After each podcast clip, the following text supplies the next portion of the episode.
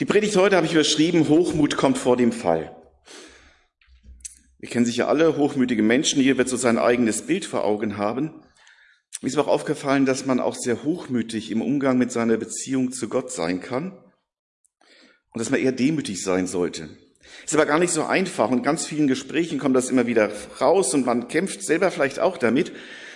Und wir haben in der letzten Woche in der Bibelstunde den Propheten Habakkuk durchgenommen und mir ist beim Vorbereiten schon aufgefallen, der erlebt das ja auf eine ganz interessante, vorbildhafte Art und Weise.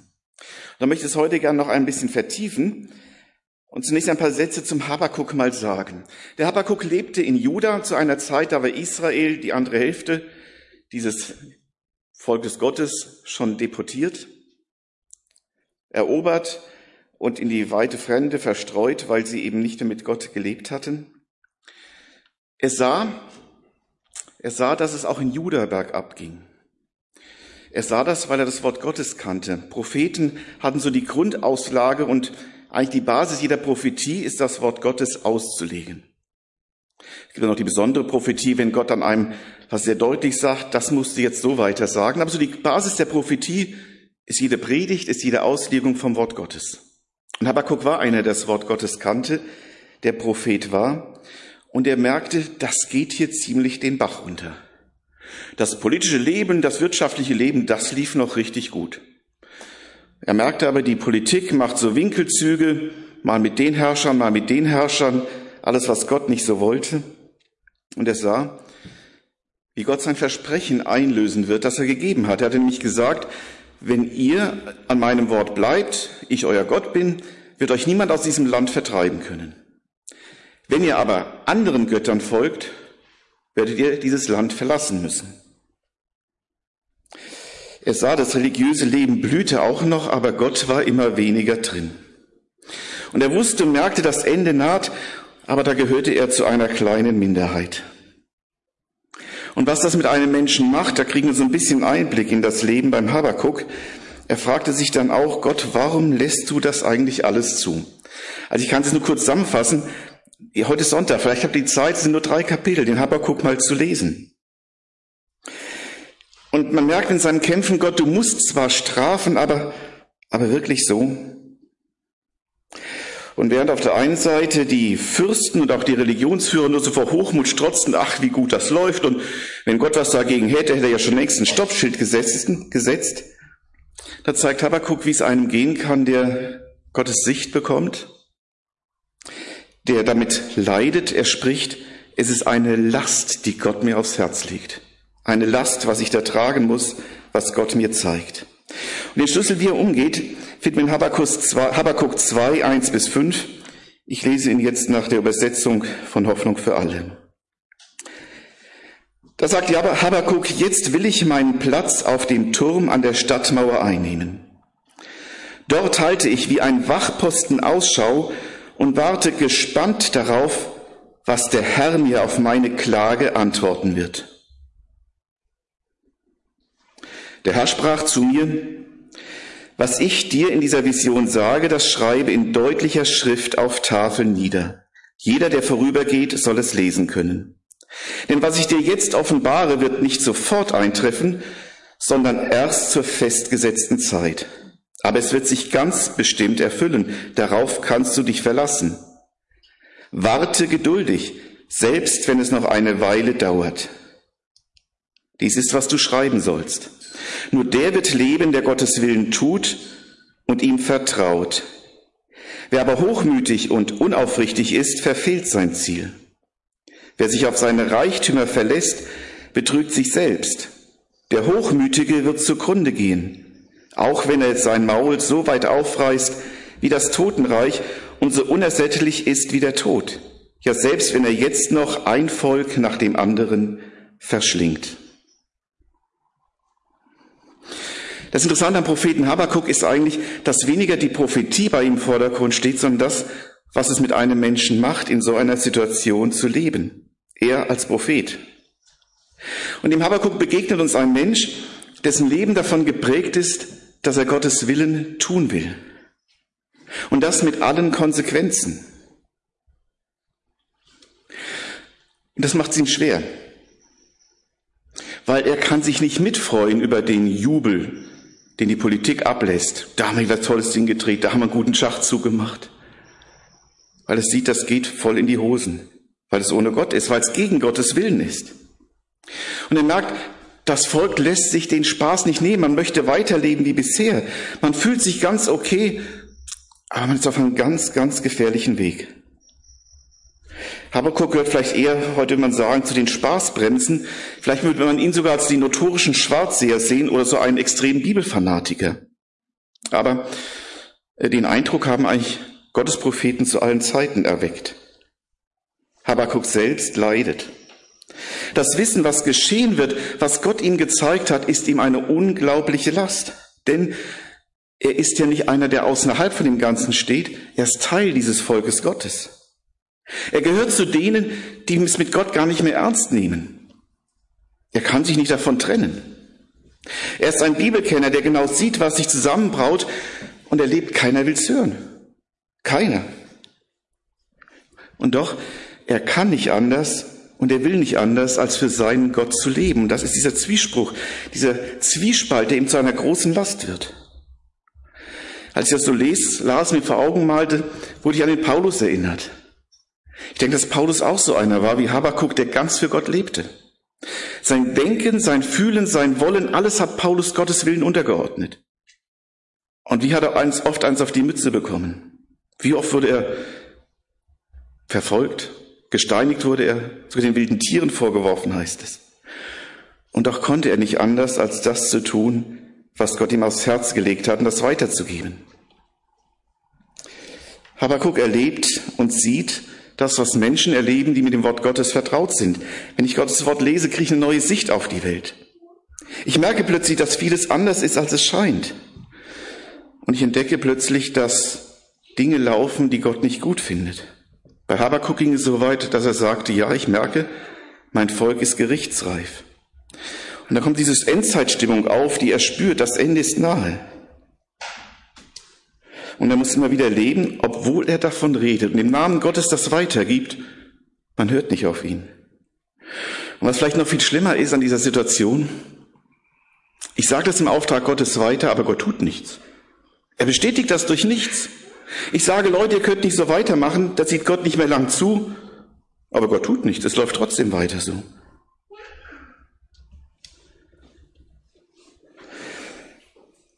Keiner hört auf ihn, seine Botschaft verbreitet alles andere als Spaß und vor allem ist ja nicht zeitgemäß. Guck doch mal, wie gut es uns geht. Läuft doch alles. Wir haben es doch im Griff. Wie gehe ich damit um, wenn ich Gottes Willen tun will und merke, hoppla, ich bin irgendwie der Einzige.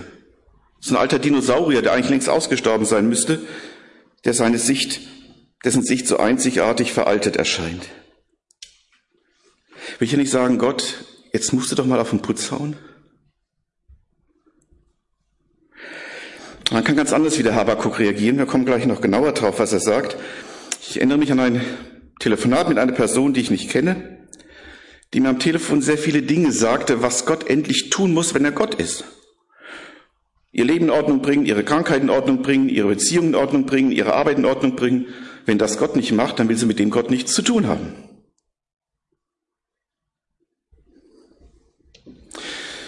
Mit so einem Gott mache ich Schluss. Im Gespräch fiel dieser Satz, ich bin kurz davor, Schluss zu machen mit Gott. Ich frage mich, was ist das anderes als eine Form von geistlichem Hochmut? Der Habakuk versteht Gott auch nicht, jetzt sehen gleich, wie er damit umgeht. Aber ich, das ist, denke ich, Situation, die uns auch vertraut ist, Gott nicht zu verstehen. Den Eindruck zu haben, Gott, warum tust du nichts? Und ich denke und entdecke auch an mir manchmal diese Tendenz, dass man dann sehr hochmütig wird. Sagt, Mensch Gott, wenn das wirklich du bist, dann musst du doch jetzt mal was machen. Und ganz schnell ist diese Grenze überschritten, wo diese Erwartungshaltung, dass Gott eingreift, dahin kommt, dass Gott so eingreifen muss, wie ich es will, wie ich es gern hätte. Ganz schnell ist die Grenze überschritten, dass Gott plötzlich zu so einer Art Automat wird, der mir meine Sehnsüchte stillen muss, der mir meine Wünsche erfüllen muss. Fast so was wie ein Sklaven, der all das zu tun hat, was ich jetzt gern möchte, weil ich ja was für ihn tue. Hier vielleicht ein ganz klassisches Beispiel, wie man anders damit umgehen kann, der ganz anders das lebte. Aber es gibt noch andere Beispiele in der Bibel, dass das nicht so einfach an uns vorbeigeht und dass das nicht so einfach abzuschütteln ist. Ich denke an den Jona. Er hat von Gott den Auftrag bekommen, predige Gericht gegen Ninive. Es gibt sicher Schöneres, als in eine feindliche Stadt zu gehen und sagen, wenn ihr euch nicht ändert, macht Gott Schluss mit euch. Macht bestimmt keinen Spaß, ist lebensgefährlich. Er lief weg. Gott holte ihn zurück. Wenn ich den, die Flucht von Jona entdecke, so übers Meer, in Sturm und über den Fisch zurück an Land, sollte man sich überlegen, ob man diesem, diesem Auftrag Gottes dann aus dem Weg geht. Aber Gott, wenn du was tun willst, warum so? Und ich denke an Jeremia, der auch im Auftrag Gottes sein ganzes Leben lang predigte und predigte und predigte und nicht einmal erlebte, dass die Menschen taten, was Gott durch ihn ausgerichtet hat. Nicht einmal. Und er wurde mitverfolgt, er wurde mitgeschlagen, er wurde selbst eingesperrt. Das heißt, am Schluss hat man ihn wahrscheinlich sogar umgebracht. Und dort hat ein Leben lang nicht schweigen können, von Gott zu reden. Wäre hochmütig gewesen, er hätte es alles nicht gemacht. Nochmal Paulus, er lebt, glaube ich, wie kein anderer unter seinem Auftrag und den halbherzigen Frommen. Er lebte wie seine Mitarbeiter, die Flinte ins Korn warfen, wie er von den Christen nicht ernst genommen wurde. Und doch lebt er konsequent seinen Auftrag, hielt fest an dem, was Gott wollte. Und wenn ich ihn Paulus so sehe, muss ich feststellen, was eine unglaubliche Demut lebt er hier vor. Der hatte unglaublich viel auf dem Kasten, wahrscheinlich mehr als wir alle. Hatte unglaublich viel Lebenserfahrung, viel Einfluss. Und doch lebte er nur für Jesus und hielt das aus, dass er im Gefängnis sitzen musste und nicht reisen konnte. Warum lässt Gott das zu, wenn ich in seinem Dienst bin? Das ist die Frage des Habakkuk, die Frage vieler Christen der Bibel, vielleicht auch unsere Frage. Auch ich frage mich manchmal, ich bin doch kein Paulus. Warum muss ich mir das antun? Warum kämpfe ich immer wieder dafür, dass andere zum Glauben kommen, darin wachsen? Warum bemühe ich jetzt seit fast 30 Jahren darum, dass Gemeinde gebaut wird und egal wo ich bin, die Themen sind immer die gleichen. Man fängt immer irgendwie wieder von vorne an. Wenn es einem wie Habakkuk geht, dann wird man sagen, ach, es reicht mir. Ich habe das doch nicht mehr nötig. Kennt ihr den Satz, ich habe das doch nicht mehr nötig? Das flüstert mir der Hochmut ins Ohr. Und dann kommt der Satz, wie August der Starke es so schön ausgedrückt hat, nachdem er sich viel intensiv um seine Sachsen abgemüht hat und die sie nicht gedankt haben, hat er abgedankt mit den Worten, macht euren Dreck doch alleine. Und ist gegangen. Und das sagt der Hochmut einem ganz schnell ins Ohr, egal in welcher Situation, man muss nicht August der Starke sein, man muss einfach auch irgendwo vielleicht in der Gemeinde mitarbeiten, es läuft nicht so richtig.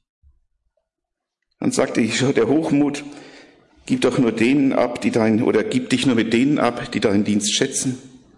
Bist doch eigentlich zu höheren berufen. Oder wie sagt es jemand so schön, gib dich nicht mit diesen Schlipsträgern ab. Die so einen langen Schlips haben, dass man nur ständig drauftreten kann. Der Kinderspruch, ne? Der darf man nicht auf den Schlips treten. Wenn die Demut sagt, mach es wie Habakuk. Das ist Gottes Vorbild. Dazu komme ich nach einem dritten Punkt. Aber die Frage, wie geht es dir? Wie geht es dir, wenn du dich dann vielleicht manchmal so ins Haifischbecken Gemeinde begibst? Kennst du das auch? Da gibt es Zeiten, da flutscht es, da läuft es richtig gut, da macht es einfach nur Spaß. Man sagt, toll, dass wir Gemeinschaft haben. Aber es gibt auch die anderen Zeiten. Dann sieht es ganz anders aus und du fragst dich, wer tickt hier eigentlich mehr richtig, ich oder die anderen? Und du fragst dich, warum tut Gott nichts? Das ist doch seine Gemeinde. Und du fragst dich vielleicht, warum soll ich schon wieder was tun, wenn es der andere nicht tut? Dann kommt ja neben der Gemeinde vielleicht noch Stress an der Arbeit, in der Ehe, in der Familie, im Alltag. Und dann drängt sich die, auch die Frage auf, wo ist eigentlich Gott? Warum lässt Gott das zu, wenn ich doch mein Leben für ihn leben möchte? Warum sehe ich keinen Erfolg? Warum sehe ich kein Gelingen? Warum geht es mir so? Warum soll ich mir das noch länger antun? Und mancher zieht sich dann auch zurück. Warum, wofür mache ich meinen Job noch? Wenn ich auf Gemeinde und Frommsein verzichte, geht es mir doch eigentlich viel besser. Aber dann bis zu dem Punkt, an dem Habakkuk hier auch ist. Und jetzt beginnt spannend im Buch Habakkuk mit einem Zwiegespräch. Der Woche in der Bibelstunde konnten es ein bisschen ausführlicher begutachten oder betrachten. Man erlebt dann diesem Buch Habakuk den, Zwiek, den Zweikampf in Habakuk. Man erlebt sein Ringen mit Gott, den Kontrast zwischen Hochmut und Demut und wie es im Gespräch mit Gott dann in guter und positiver Weise er seinen Weg findet und Weg daraus gehen kann. Vers 4 und 5 gibt es eine Antwort auf den Hochmut. Nur, nur der wird leben, der Gottes Willen tut und ihm vertraut. Der Gottes Willen tut und ihm vertraut. Wer aber hochmütig und unaufrichtig ist, verfehlt sein Ziel. Wer sich auf seine Reichtümer verlässt, betrügt sich selbst. Der Hochmütige wird zugrunde gehen, auch wenn er sein Maul so weit aufreißt wie das Totenreich und so unersättlich ist wie der Tod, ja selbst wenn er jetzt noch ein Volk nach dem anderen verschlingt. Hochmut ist, ich will es mal so sagen, Gott nicht mehr zu vertrauen. In der Bibel ist oft Reichtum das Bild dafür, und ich glaube, es passt auch in unsere Zeit ganz gut, für Unabhängigkeit, für Selbstbestimmung, für Selbstverwirklichung. Ganz typisch dann, ich vertraue noch einem Gott, der mir alles gibt und mich vor allem bewahrt. Das sagen die wenigsten so. Aber indirekt steckt das in jeder Frage drin, warum lässt Gott das zu? Er muss mir doch jetzt eine Antwort geben. Er muss mir doch endlich sagen. Er ist in der Pflicht, nicht ich. Und wir spüren, es ist total schwer, jemandem zu vertrauen, von dem man den Eindruck hat, er lässt mich hängen. Und der Eindruck kann sich einem in der Nachfolge Jesu auch aufdringen. Aber aufgepasst, das ist immer das Einfallstor des Hochmuts. Denn der Hochmut bringt mich dazu, dass ich es ja, und das steckt doch dahin, dass ich es ja letztlich besser weiß als Gott. Wenn Gott so machen würde wie ich, dann wäre es in Ordnung. Also weiß ich es besser. Und darum fordere ich von Gott, was er jetzt endlich tun muss, jetzt endlich ein Zeichen geben muss, jetzt endlich auf die Pauke schlagen. Das tiefe Wissen, dass Gott größer ist als mein Denken, steckt zwar irgendwo in den Gedanken, denke ich, dann noch drin, aber es kommt so zu Rechtfertigungsversuchen oder Ablenkungsmanövern wie, man spuckt große Töne, prahlt mit der eigenen Weisheit. Früher stand ich auch noch auf dem Stand von dir, aber jetzt weiß ich das viel besser. Wir können viel Gutes Wir können viel Gutes und im Namen Gottes tun, aber es ganz auch ohne Gott.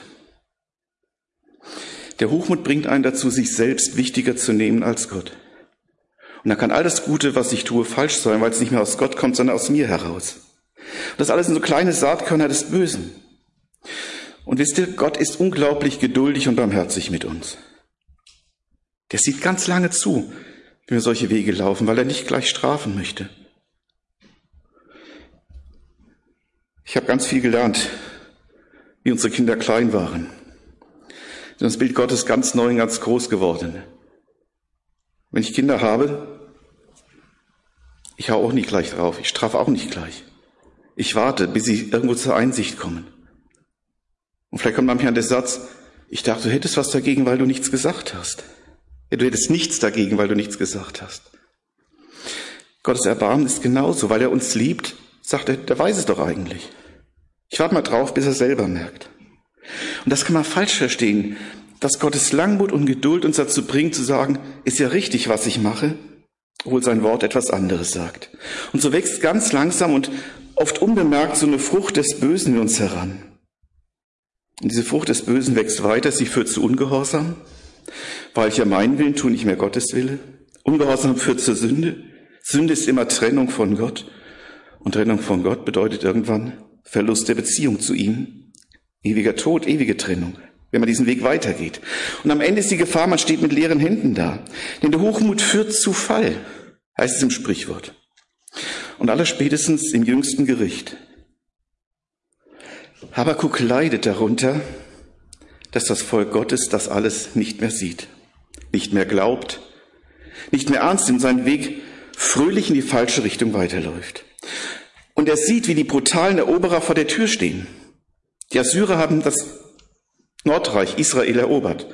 Die waren für ihre Brutalität bekannt. Babyloner waren nachher die Nächsten. Und er hat sich gefragt, Gott, warum lässt du das zu, dass du uns dass du dein Volk, dass du dein Volk in solche Hände gibst. Dass wir am Ende mit leeren Händen dastehen. Es ist doch dein Volk, das Volk Gottes. Ich war schon in vielen Gemeinden und früher von den alten Liedern her gab es so eins, da heißt es, und weil es deine Sache ist, wird sie nicht untergehen. Und weil Gemeinde Gottes Sache ist, wird sie nicht untergehen. Und dann sagt man, wir können ja machen, was wir wollen, Gott selbst sorgt dafür, dass es weitergeht. Wie viele Gemeinden sind von der Landkarte verschwunden? Gott sieht nicht ellen, ellenlang zu. Die Hochmütigen denken, unser Gott kommt doch gar nicht auf die Idee, jetzt da einzugreifen. Ist doch gut, was wir machen. Andere anderen straft er, aber nicht uns. Die Israeliten, die waren ja viel schlimmer, das Nordreich. Wir doch nicht. Aber hey, wir haben's raus. Wir wissen, wie es geht. Aber das ist eine gefährliche Stimme. Das ist eine Stimme, die unglaublich beruhigend wirken kann. Unglaublich. Hochmut blendet. Hochmut schleicht sich ein. Hochmut ist wie ein Krebsgeschwür, das immer, immer weiter wächst und oft viel zu spät erkannt wird. Und wie es anders geht, wie eben dieser Hochmut nicht zum Zug kommt, das finde ich so herrlich an Habakuk.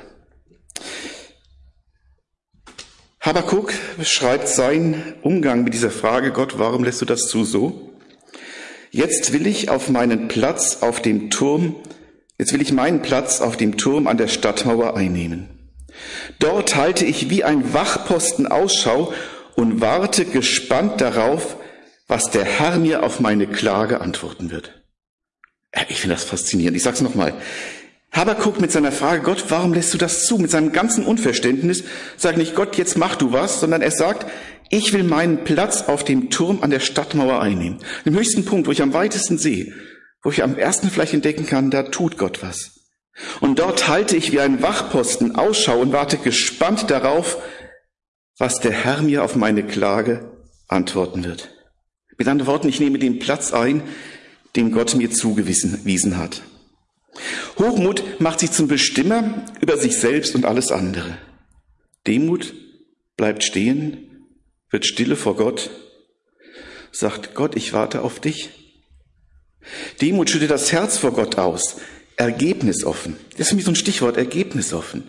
Ich weiß nicht, wie ihr betet. Ich kenne es auch. Ich bete auch sehr oft. Sag Gott, ich will eigentlich genau das und das und dafür bete ich. Ergebnisoffen heißt, ich sage Gott mein Anliegen und warte auf seine Antwort. Und die Demut ist hellwach und gespannt wie ein Flitzebogen, das ist das Bild von dem Turm auf der Stadtmauer, und wartet darauf, Gott, was wirst du tun? Ich nehme mich ganz zurück. Oh, das ist so schwer. Ich weiß nicht, vielleicht geht's euch ja besser. Mir fällt das total schwer. Sich total zurücknehmen, stille werden vor Gott und sagen, ich warte jetzt darauf, dass du das machst. Ich warte gespannt auf Gottes Antwort. Und was das so schwer macht, ist das Wort warten darin. Oder? Warten.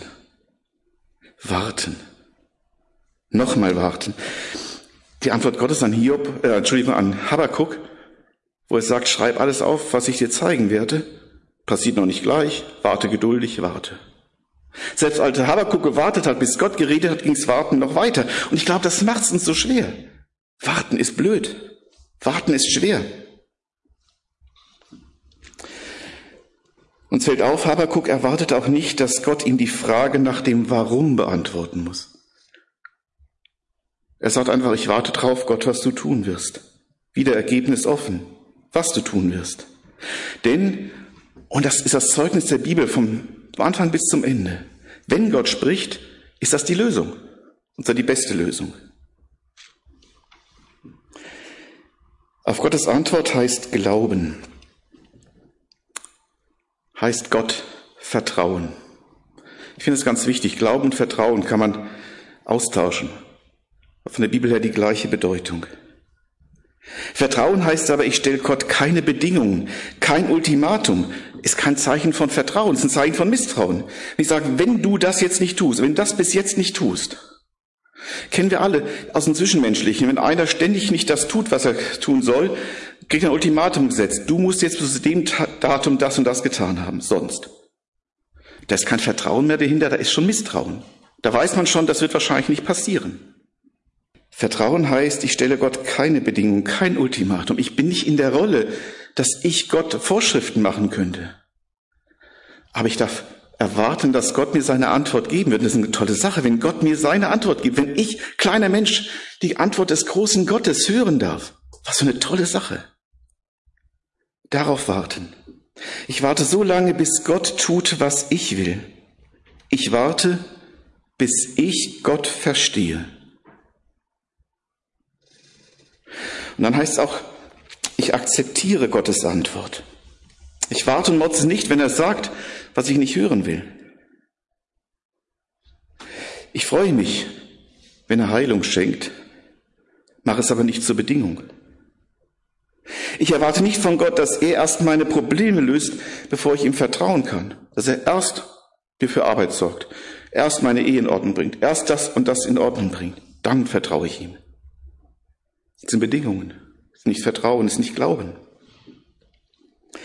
Ich warte gespannt auf Gottes Antwort, heißt, ich lasse es zu, dass er mich durch sein Wort hinterfragt, mich hinterfragt, mich in Frage stellt, aber nicht, dass ich ihn in Frage stelle. Und wenn wir das alles so sehen, dann stellen wir fest, Demut ist Unterordnung. Und das ist auch in unserer Zeit, ich würde es so sagen, ich erlebe es oft so, das ist mega out. Jeder will das Sagen haben. Wir leben in einer Gesellschaft, wo man etwas darstellen muss, wo man brillant zu sein hat, keine Fehler machen darf und immer das Richtige zu sagen haben soll. Jedes Eingeständnis von ich weiß es nicht ist ein Zeichen von Schwäche.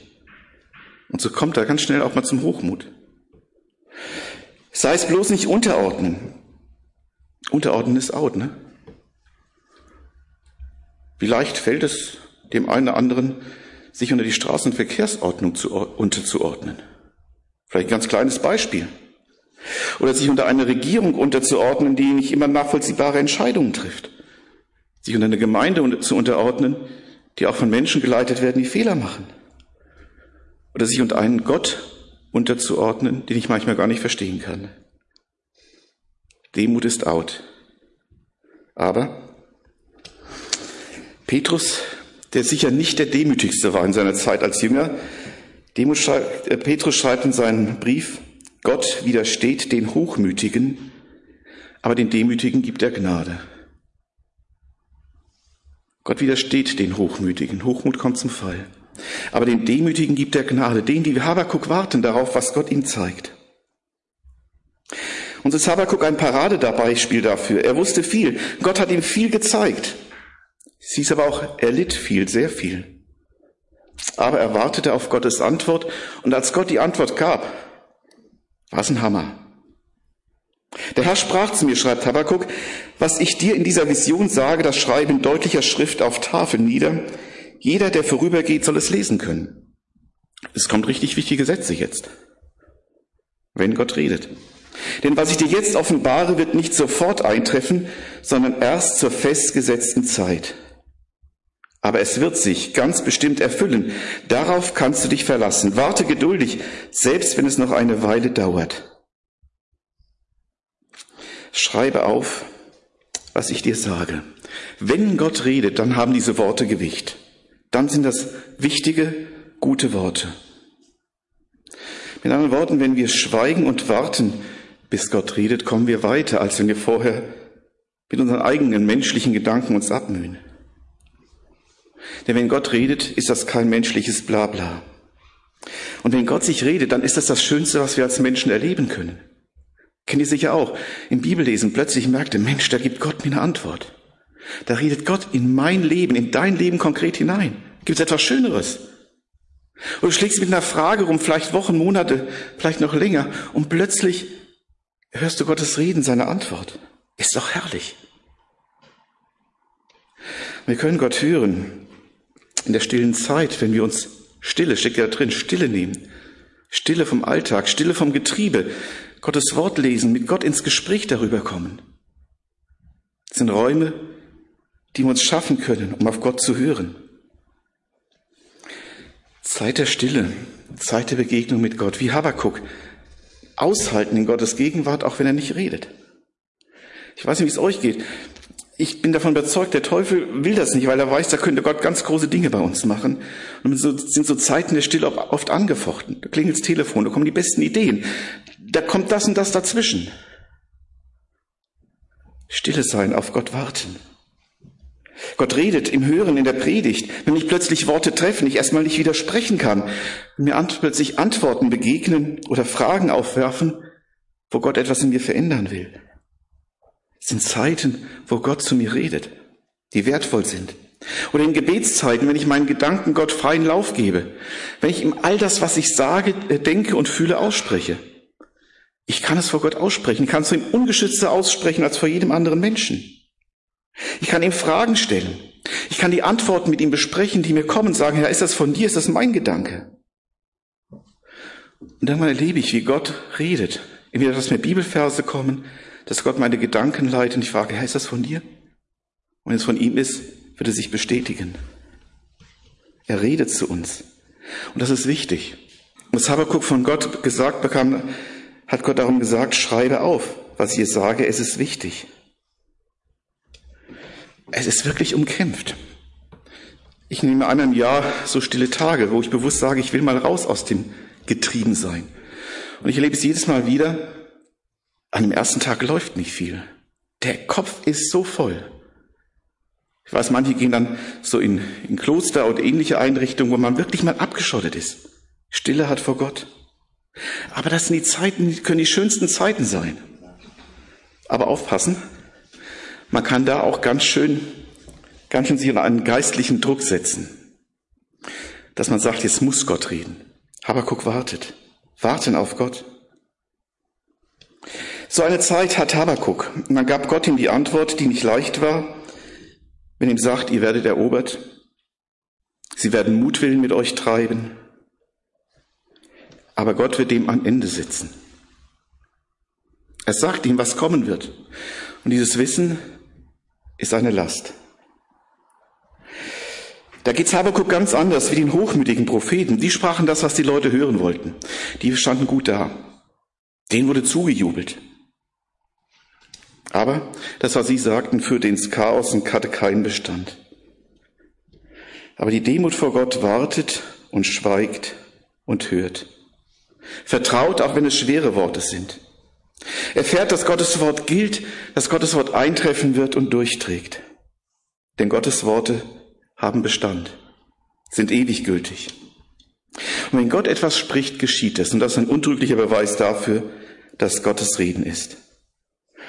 Nur, ich muss leider nochmal sagen, ohne Warten geht es nicht.